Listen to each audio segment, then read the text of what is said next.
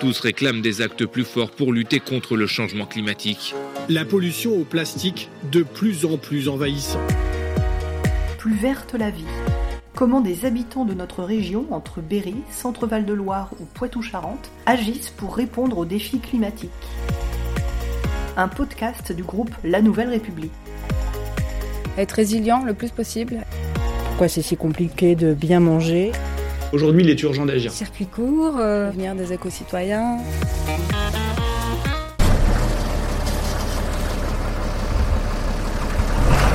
Bonjour. Bertrand, non? Vous allez bien? Bien vous? Ça va. Bon. Pas Votre camion? Voilà. Vous êtes déjà chargé? Ouais, un peu, ouais. Je suis un peu chargé. Et justement, euh, je suis en train de me dire, le temps il est pas ouf pour aller faire ça, mais bon. Ouais, c'est ça, parce que c'est en extérieur. Ouais Oui Ça va aller? Vous préférez bosser dehors ou? Moi, c'est Marie Laesvent. Je suis journaliste en Indre-et-Loire. Il pleuvait ce matin-là, quand j'ai rencontré Flavien Vallet au pied de son camion. Plutôt que de partir pour une tournée des chantiers comme c'était prévu, on s'est réfugié dans son hangar de stockage, dans la zone artisanale de Véretz, pas loin de Tours. Entre quelques tas de planches, des vieux bureaux et des sacs de plâtre, ce jeune papa m'a expliqué comment la reprise d'une société qui valorise les rebuts de chantier avait changé son regard sur les déchets au point qu'il passe désormais quelques-uns de ses week-ends à nettoyer les dépôts sauvages sur les bords des rivières. Alors, regardez pas trop, c'est un peu le bazar. C'est le bazar parce qu'on a vidé une grange il y a pas longtemps. Et donc il y a plein de trucs. Si vous êtes euh, adepte euh, de la fouine euh, et de la chine, il y a de quoi faire. Il faut que je m'en débarrasse, il faut que j'appelle un broc. Donc. Parce qu'en fait, vous faites déchets de chantier et vous videz aussi les. Oh, on fait, en ce moment, on peut pas trop faire la fine bouche, donc on, fait ce qu'on nous demande en fait. Voilà. Et, euh, globalement, là, euh, on a vidé une grange il y a pas longtemps. Euh, on va dire qu'on va pas tout jeter. Il y a des choses qui sont sympas. On a retrouvé des pièces de 1845. On a retrouvé pas mal de choses. Il y a des guéridons, il y a des, il y a des, comment dire, des tonneaux. Il y a de quoi faire un joli brasero. Il y a largement de quoi faire. Voilà. Et puis autrement, bah, on va poser, euh, je vais vous faire voir les big bags euh, qu'on utilise. Alors on déconstruit aussi des banques. Donc c'est pour ça qu'on a des bureaux, on a, des, on a du matériel qu'on donne aux compagnons bâtisseurs, donc qui est une association d'insertion qui aide les gens dans le mal logement à faire de la rénovation. Et euh, donc tout ce qui est les plafonds techniques et autres, on les récupère et on les donne soit à des entreprises ou des assos qui n'ont pas, pas trop de sous, associations sportives et autres. Et puis on va essayer de faire des choses au fur et à mesure. On, on essaye de trouver des débouchés euh, pour essayer d'être plus vertueux. Voilà, donc on utilise des big bags comme ça. Ils sont floqués à la typologie de déchets qu'on a, donc ça peut être du carton, ça peut être du plastique comme là, ça peut être du bois, ça peut être du métal, j'ai aussi du plâtre et du gravat chez moi qu'il faut que je ramène. Euh, et puis voilà, au fur et à mesure, on organise le, le local là qui est un petit peu euh, plein. Ah, C'était quoi C'est quoi exactement cette société? Alors, alors, la société Servibat, à l'origine, elle ramasse les déchets sur les chantiers de construction pour éviter euh, les dépôts sauvages. Donc, euh, on a modifié l'entreprise. En plus, ça correspondait à la loi qui est sortie au 1er juillet 2021, qui est euh, de le tri de flux, donc avec la loi AGEC. Et euh, aujourd'hui, on, propose le tri sur les chantiers pour les artisans, de façon à ce qu'ils se prennent pas la tête et euh, qu'ils gagnent du temps plutôt que d'aller à la déchetterie. Donc aujourd'hui, on travaille principalement avec des CMistes, avec des promoteurs, avec des constructeurs, avec quelques artisans aussi dans leurs entrepôts et on peut accompagner des entreprises dans la gestion de leurs déchets. La société, vous l'avez reprise, je crois, un petit peu par hasard. Complètement. En fait, euh, il y a trois ans et demi, un petit peu plus maintenant, on était en train de chercher un fonds de commerce, une idée de, boulot. Moi, je suis allé pour une brocante, donc euh, ça va bien avec le, vidage de grange. Euh, et il s'avère qu'on m'a proposé cette, société, et au fur et à mesure qu'on m'a expliqué ce qu'elle faisait, comme j'allais être papa, je me suis dit que c'était une bonne idée de participer à l'avenir de ma fille.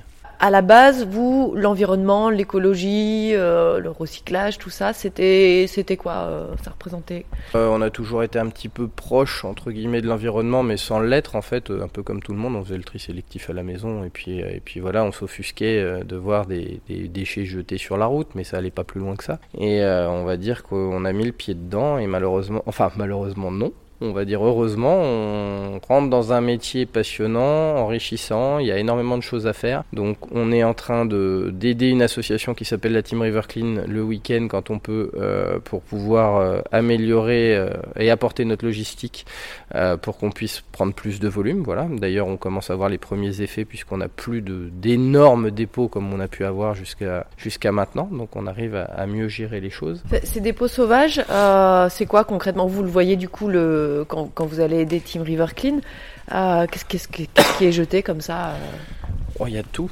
Il y a tout. Euh, clairement, on a même trouvé un, jour, euh, comment dire, une rénovation de, d'un restaurant de Tours qu'on ne citera pas, euh, qui a fait appel à une entreprise qui a sous-traité, puis re-sous-traité et encore sous-traité, ce qui fait qu'on n'a jamais, on a porté plainte, mais on n'a jamais pu avoir de, de, suivi et de suite, puisque l'entreprise, ils ont jamais réussi à la retrouver en fait. Et malheureusement, alors faut pas mettre le bâtiment, le seul le bâtiment en cause, parce qu'il y a également des particuliers qui sont pas, la déchetterie est fermée, donc on va balancer dans la nature. Euh, vous aviez trouvé trois, quoi par exemple pour ce, ce restaurant? Alors en termes de déchets, vous il y avait du carrelage, il y avait du plastique, il y avait un petit peu de tout en fait. Euh, c'était des déchets classiques d'une démolition de bâtiment. Et ça, c'est des choses qui, qui polluent. Et concrètement, qu'est-ce qu'on peut en faire? Qu'est-ce que vous en faites, vous? Bah Là, du coup, derrière, quand. Euh, alors, nous, au niveau du métier, on fait en sorte que ce soit revalorisé. Donc, euh, par exemple, si on a du gravat euh, béton, on l'emmène chez Granudem à Èvres, qui, qui fait du granulat de béton pour pouvoir reconstruire derrière. Voilà. Euh, par exemple, après, on a des exutoires euh, un peu partout sur la région de Tours. Donc certains euh, peuvent recycler le plâtre, certains, ça va être plus les plastiques, d'autres, ça va être, comment dire, du carton, du plastique PEBD. Enfin, on a des nouvelles filières qui s'ouvrent au fur et à mesure du temps. Donc, on espère bientôt avoir tout ce qui va être la laine de verre et toutes ces choses-là qui vont arriver sur la région. Ce qui n'est pas recyclable, des choses que vous essayez de, redonner, c'est ça?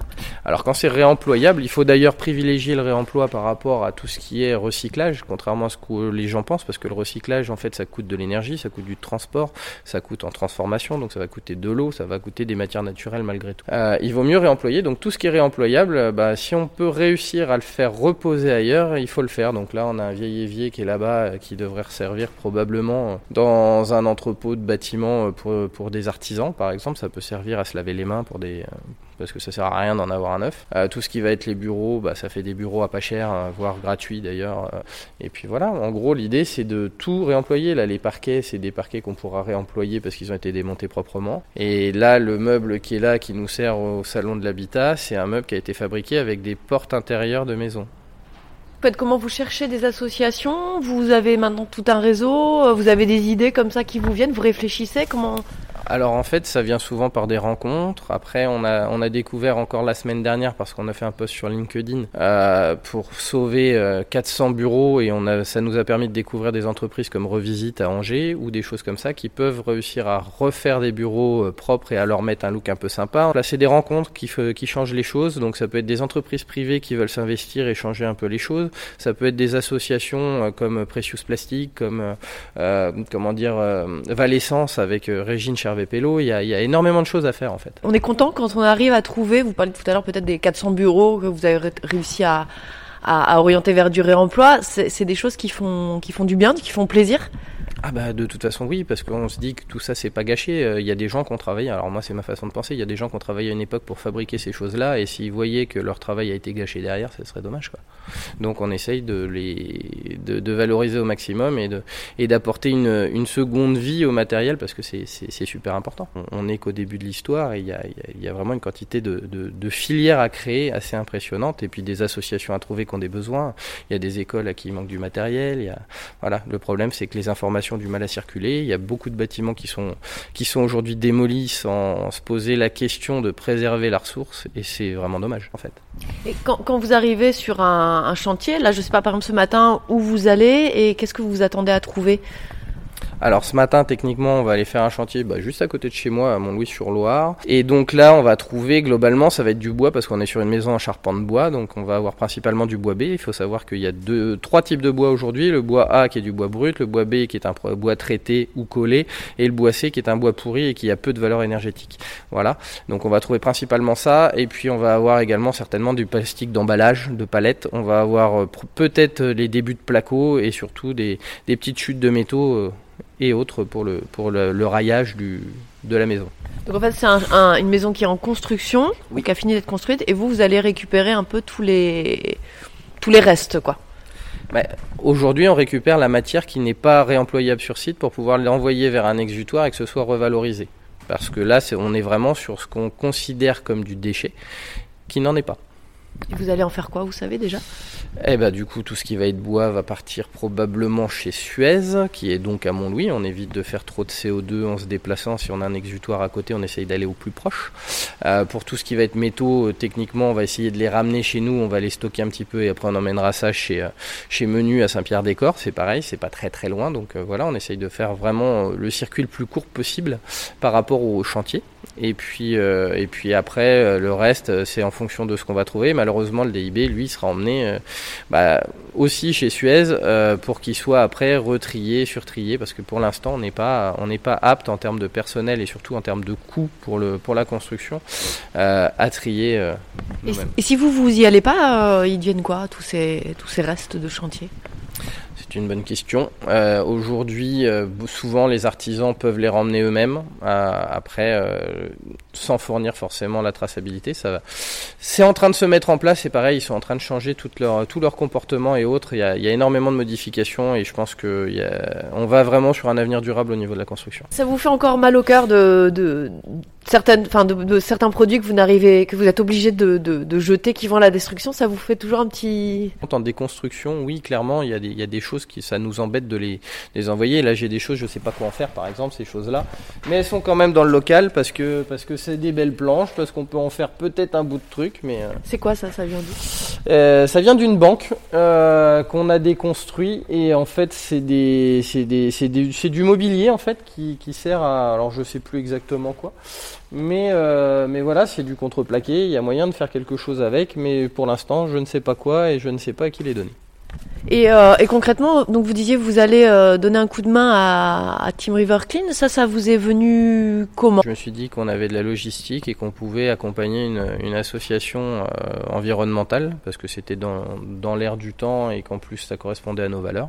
Donc on s'est dit qu'une fois par mois c'était très bien et ça nous ça ne prend pas non plus trop de temps et ça permet d'avoir une action positive et, et volumineuse.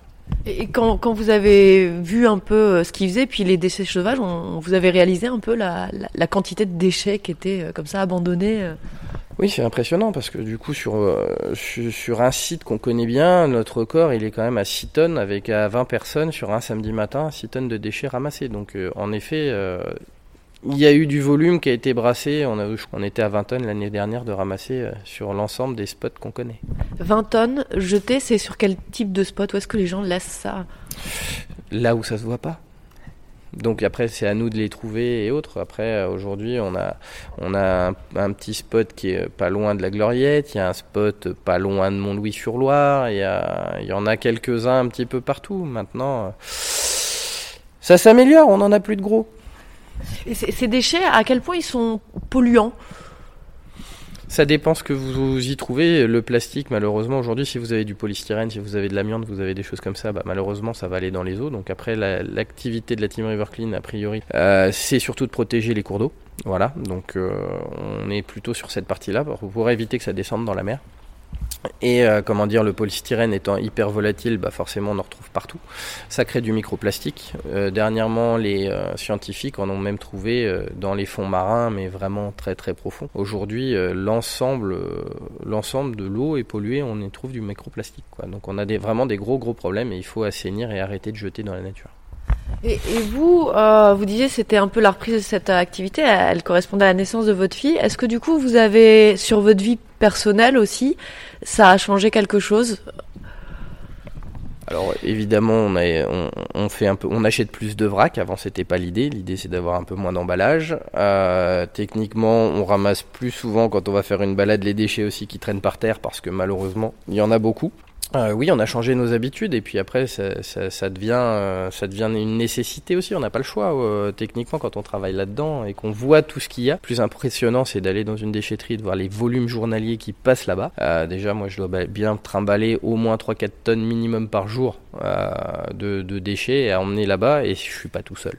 Là, il faudrait quand même qu'on commence à réfléchir à rentrer dans une période de comment dire de décroissance, qui euh, parce qu'on consomme beaucoup trop, on consomme n'importe quoi. Il y a certaines marques euh, qu'on citera pas euh, sur en public qui sont pas très propres, hein, on va dire, et qui génèrent énormément de CO2. Euh, les commandes sur Internet, toutes ces choses-là. Et, euh, et là, il faut vraiment qu'on fasse quelque chose parce que sinon, on va aller droit dans le mur. C'est-à-dire que vous, en, en, en, manipulant ces déchets au quotidien, en les essayant de les transformer et de les réemployer, etc., vous avez vraiment pris conscience un peu de tout ça, quoi, enfin de tout ce qu'on produit. Ah oui, puis c'est énorme. Je pense que si tout le monde voyait ce que ce qu'on voit là, beaucoup se poseraient beaucoup de questions en fait, parce que les volumes, les montagnes de déchets qu'on peut avoir sont assez impressionnantes. Ce que vous voyez en fait à la télé, ça existe vraiment. Ouais, bah déjà là, on le voit et dans votre camion et dans votre hangar, il y a déjà énormément de choses en fait et c'est une petite goutte. Et là il y a rien. En vrai il y a rien du tout en fait. Et puis là nous on a que des choses qu'on peut sauver à l'intérieur du hangar. Dans le camion là ce qu'il y a il y a à peu près euh, il y a 800-900 kilos là à peu près de, de, matière donc il y a du placo qui, est, qui est bien trié etc qu'on peut sauver. Euh, ouais c'est assez impressionnant. On, on, on, travaille à la productivité et au gain et à essayer de faire des affaires, alors qu'il faudrait commencer à réfléchir, à se dire que de protéger la planète parce qu'on vit dessus et que sinon c'est nous qui allons payer les pots cassés.